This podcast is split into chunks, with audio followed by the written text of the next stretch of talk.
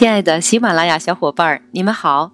今天我们来说一说《诫子书》。《诫子书》是三国时期政治家诸葛亮临终前写给他儿子诸葛展的一封家书。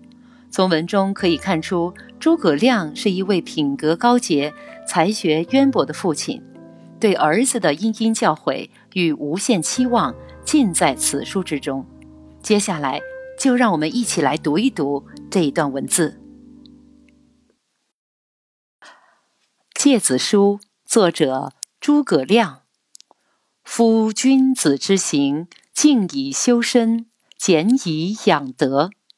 非淡漠无以明志，非宁静无以致远。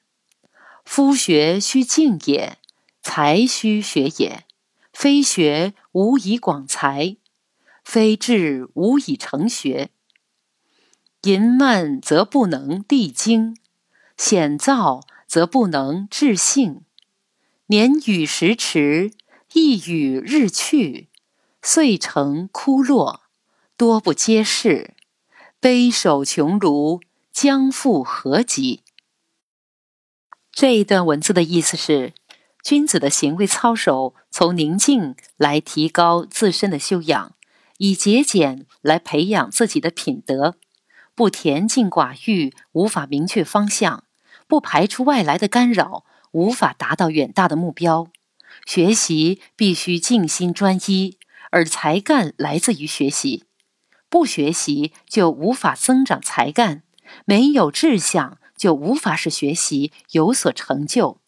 放纵懒惰就无法振奋精神，急躁冒险。就不能陶冶性情，年华随时光而飞驰，意志随岁月而流逝，最终枯败零落。大多不接触世事，不为社会所用，只能悲哀地坐守着那穷困的居舍。其实悔恨又怎么来得及呢？